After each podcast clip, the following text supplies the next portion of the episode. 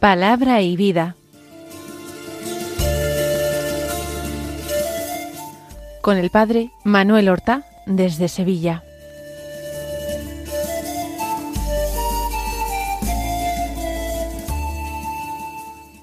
En el nombre del Padre y del Hijo y del Espíritu Santo. Amén. Alabados sean Jesús y María. Muy buenos días, queridos amigos, oyentes de Radio María y seguidores del programa Palabra y Vida. Hoy es el domingo, es el día del Señor. Pero es un domingo muy particular. Por una parte es el último día del Adviento, es el cuarto domingo de Adviento, día 24 de diciembre. Celebramos el Adviento durante la mañana, por la tarde comenzamos ya las primeras vísperas de la Navidad del Señor. Por eso hoy la Iglesia celebra tres misas con oraciones y lecturas propias. Por la mañana, como digo, celebra la misa del cuarto domingo de Adviento, en este ciclo de lecturas B que hemos comenzado en el Adviento. Por la tarde se celebra ya una misa de víspera de la Natividad del Señor. Y a medianoche se celebra la misa de la medianoche o popularmente llamada misa del gallo. Nosotros vamos a mantenernos en tiempo de Adviento. Vamos a lo largo de la mañana a seguir insistiendo en las peticiones propias del Adviento y en el clima espiritual del Adviento, aunque no sea difícil sustraernos a un ambiente generalizado de Navidad, que por otra parte ha empezado ya hace tiempo. Ya dijimos que el Adviento este año es particularmente corto, el más corto que pueda existir porque apenas son las tres semanas y no existe una cuarta semana de Adviento. La cuarta semana de Adviento consiste solamente en el día de hoy por la mañana. Porque el día de Navidad resulta que es lunes. Vamos nosotros, como siempre, a ponernos a la escucha de la palabra de Dios. El Evangelio que se proclama en este ciclo de lecturas, este ciclo dominical de lecturas, es el Evangelio que nos trae el relato de la anunciación del ángel a María y la encarnación del Hijo de Dios. Por tanto, del capítulo primero de San Lucas, los versículos 26 al 38 que dicen así. En aquel tiempo el ángel Gabriel fue enviado por Dios a una ciudad de Galilea llamada Nazaret, a una virgen desposada con un hombre llamado José, de la estirpe de David. La virgen se llamaba María. El ángel, entrando en su presencia, dijo Alégrate, llena de gracia, el Señor está contigo. Ella se turbó ante estas palabras y se preguntaba qué saludo era aquel. El ángel le dijo No temas, María, porque has encontrado gracia ante Dios. Concebirás en tu vientre y darás a luz un hijo, y le pondrás por nombre Jesús. Será grande, se llamará Hijo del Altísimo. El Señor Dios le dará el trono de David su padre, reinará sobre la casa de Jacob para siempre, y su reino no tendrá fin. Y María dijo al ángel ¿Cómo será eso? Pues no conozco varón. El ángel le contestó El Espíritu Santo vendrá sobre ti, y la fuerza del Altísimo te cubrirá con su sombra. Por eso el santo que va a nacer se llamará Hijo de Dios. Ahí tienes a tu pariente Isabel, que a pesar de su vejez ha concebido un hijo y ya está de seis meses la que llamaban estéril, porque para Dios nada hay imposible. María contestó Aquí está la esclava del Señor, hágase en mí según tu palabra. Y la dejó el ángel. Después de escuchar una vez más este relato encantador de la anunciación de María, el relato de la vocación de María, vocación singularísima de María para ser la madre del Mesías y la madre de Dios.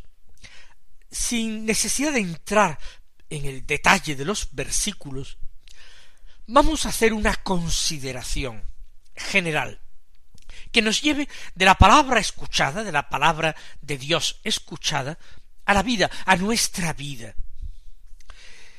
Y la primera consideración que me gustaría hacer es la siguiente.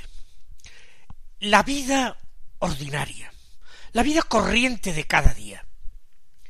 María, gran parte de su existencia, llevó una vida ordinaria.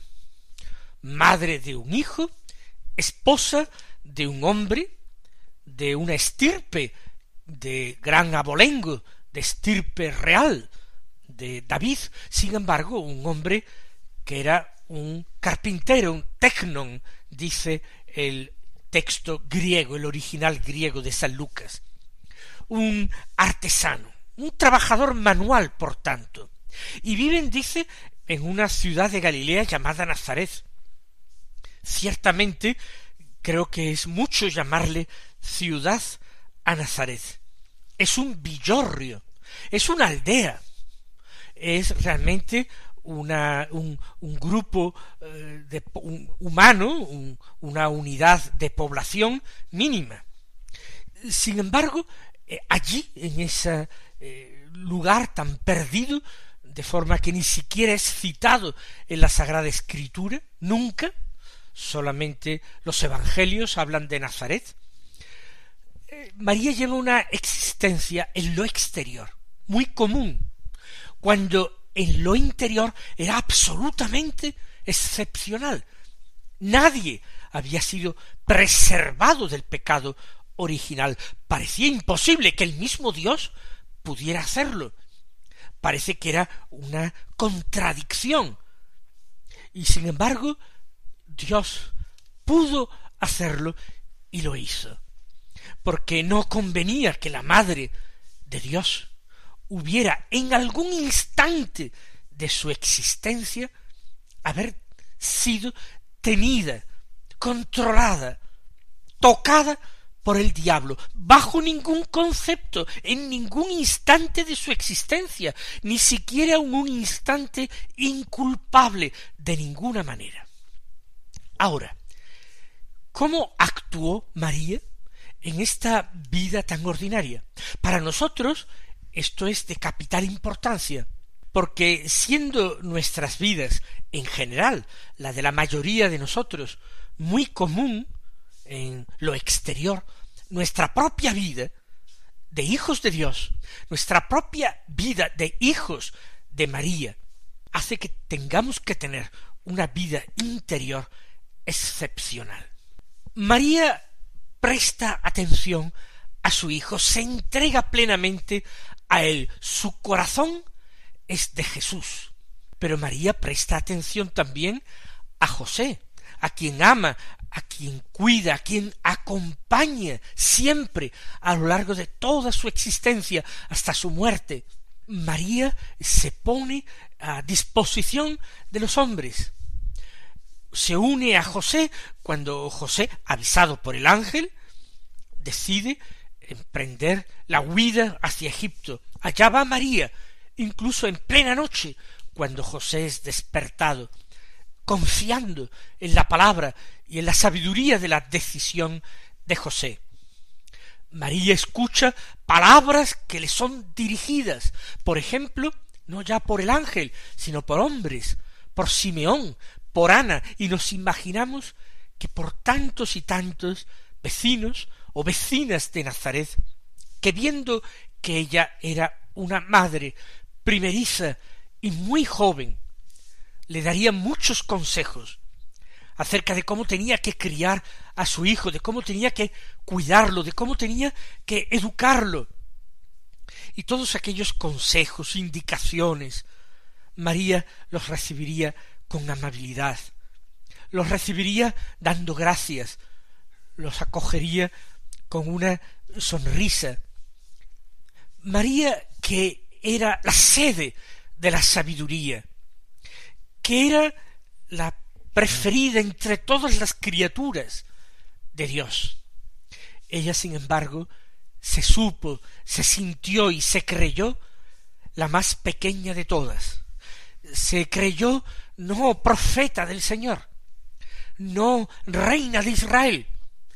Ella aceptó ser la esclava del Señor y sólo pidió que se cumpliera en ella la palabra de Dios y la voluntad de Dios. Sólo pidió eso, no pidió absolutamente nada más, no pidió nada para ella, solamente quería que Dios le manifestara su voluntad claramente para cumplirla.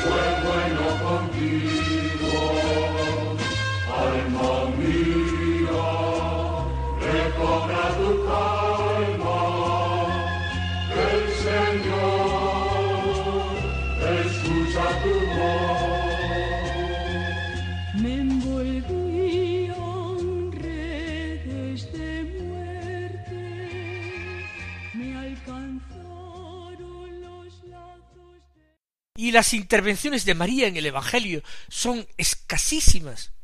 Hemos recordado hace unos momentos aquella palabra en las bodas de Caná, haced lo que él os diga. Y a Jesús aquellas palabras que le dirige María, tan breves. Por una parte, tres palabras en Caná, no tiene vino.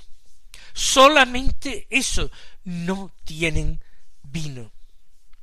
Recordemos también cómo María se dirige a Jesús cuando tenía doce años el Señor y lo encontró al cabo de tres días en el templo sentado en medio de los doctores. Hijo, ¿por qué nos has hecho esto? ¿Por qué nos has hecho sufrir tanto? Mira que tu padre y yo te buscábamos angustiados. Sólo le dijo esto. ¿Por qué nos has hecho esto? No entendía. Como le dijo al ángel, ¿cómo puede ser esto? ¿Cómo será? puesto que no conozco a varón. Como que el Señor ha acogido mi deseo y mi propósito de consagrarme a Él en virginidad. ¿Qué ocurre? Estaba engañada, pero es imposible. María sabía perfectamente, había discernido, el Señor se lo había dado a entender, que se complacía con su virginidad consagrada. Por tanto, ¿cómo será esto? Pues no conozco varón. Oh, hijo, ¿cómo es que nos has hecho esto? Tanto sufrir, tanto dolor. Tu padre y yo te buscábamos angustiados. Y pone a José por delante, porque el corazón de José también anduvo angustiado aquellos kilómetros que le separaban de Jerusalén para buscar al niño en la ciudad santa, donde parece que se había quedado, se había perdido, para vivir su vida de total entrega y consagración a Dios. María nunca imaginó ni soñó horizontes grandes, espectaculares, sublimes. Ella aceptó una vocación que la sumergía en el anonimato, porque lo que importaba era que brillara su hijo, que su hijo se revelara al mundo, que fuera, como le había dicho Simeón, una bandera discutida, para que muchos en Israel por él cayeran y se levantaran.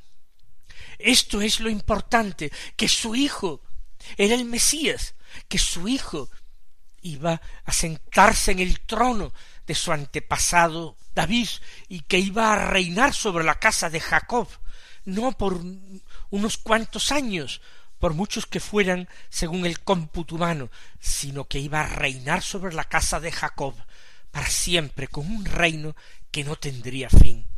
Y tanta grandeza del Hijo inevitablemente tenía que conjugarse con el, pase a un segundo plano, al anonimato de la madre. Aquí la que importaba no era la madre, sino el hijo. María lo acepta, y María trata de vivir agradando a Dios día tras día y en lo pequeño, sin necesidad de que el Señor le estuviera manifestando continuamente su favor, su ternura o su misericordia. María recibe aquella vocación singular con la visita del ángel Gabriel. Pero las siguientes decisiones que hay que tomar no son eh, anunciadas o reveladas a la Virgen de una manera espectacular. Después de esta anunciación, ella toma la decisión de ir a visitar a su prima Santa Isabel. El ángel le ha anunciado que está de seis meses la que llamaban estéril. El embarazo lo ha vivido hasta ahora Isabel con mucha reserva, con mucha prudencia. No se han echado las campanas al vuelo. Sabían aquellos dos buenos eh, hebreos que eran Zacarías e Isabel, ese santo matrimonio, sabían que aquello era de Dios, y por tanto las cosas de Dios deben tenerse eh, en secreto, en silencio, hasta que Dios no manifieste que es su voluntad que se proclame y se difunda. Así María no había llegado a conocer el embarazo de su prima, aunque estaba muy avanzado. Pero ahora que lo conoce no quiere excusarse de hacerle una visita no para comprobar que es cierto lo que el ángel ha dicho. María ha creído. Precisamente Isabel, cuando la ve, la declara dichosa por esto. Bienaventurada, dichosa tú, que has creído lo que te ha dicho el Señor. Bienaventurada tú, porque eres la Virgen creyente, la mujer de fe. María ha creído el anuncio del ángel. María más bien se pone a disposición de Isabel para ayudarla, se queda con ella varios meses, no por otra cosa, sino precisamente para acompañarla en esos tres meses de su eh, estado, acompañarla hasta su parto. María está allí en el nacimiento de Juan Bautista, que seguramente nace en gracia de Dios porque a la voz de María y con el motivo de la visita de María, él había saltado de gozo en el seno de su madre y había quedado lleno de Espíritu Santo, había quedado santificado antes de nacer, no concebido inmaculado, eso no, eso solo María, pero sí Juan Bautista había nacido sin mancha, había sido santificado, y todo con ocasión de la visita de María que viene a anunciar el Evangelio, que viene a anunciar la buena noticia, que viene a llevar a Jesús, invisible, pero real en su seno, como un verdadero sagrario ambulante. María, como estoy diciendo, no recibe más indicaciones extraordinarias acerca de lo que debe hacer. La visitación, ya lo hemos dicho, es una iniciativa que toma ella para alabar junto con su prima la grandeza de Dios, para darle gracias a dúo, para magnificarle, para proclamarle grande y lleno de misericordia. Luego, en la vida de María hay otras decisiones que toman los hombres. Es el decreto del emperador el que obliga a desplazarse hasta Belén para empadronarse allí, ya que José era de la casa y familia de David. No es decisión de María, es decisión de José y una decisión que toma quizás de muy mala gana, pero para obedecer las leyes del imperio que así le obligan. Otras decisiones las tiene que tomar eh, María siguiendo lo que a José le es revelado. Ya lo hemos dicho, eh, la huida de Egipto, el regreso de Egipto a Palestina y en Palestina ya el desviarse y en vez de quedarse en Belén, subir al norte a Nazaret para volver a instalarse allí. En todo esto, María sigue a los hombres. María no espera más apariciones de ángeles, más manifestaciones extraordinarias. Su mismo Hijo, como hemos visto, hemos recordado en el episodio de Jesús perdido a los doce años en el templo, su mismo Hijo no le puso las cosas especialmente fáciles. O cuando en público, ante el aviso de que habían llegado su madre y sus parientes de Nazaret, él había dicho de forma que lo oyeran todos los discípulos que estaban a su alrededor. ¿Quién es mi madre? ¿Y quiénes son mis hermanos? Estos, dijo señalando a los que le rodeaban, estos son mi madre, mis hermanos, los que escuchan la palabra de Dios y la cumplen. Y lo que quizás la gente interpretó como un desaire hacia su madre había sido el más hermoso elogio que jamás se había hecho de ella. Pues vamos a pedirle al Señor gracia para ser dignos hijos de semejante madre.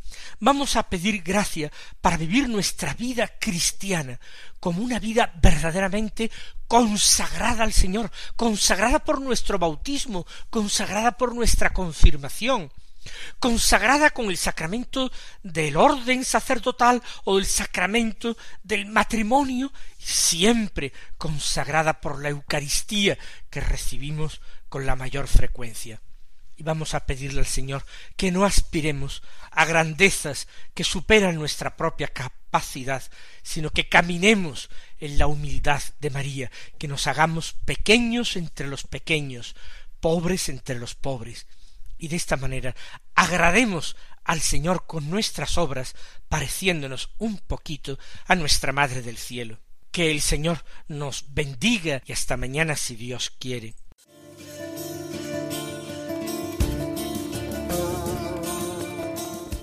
Han escuchado en Radio María Palabra y Vida,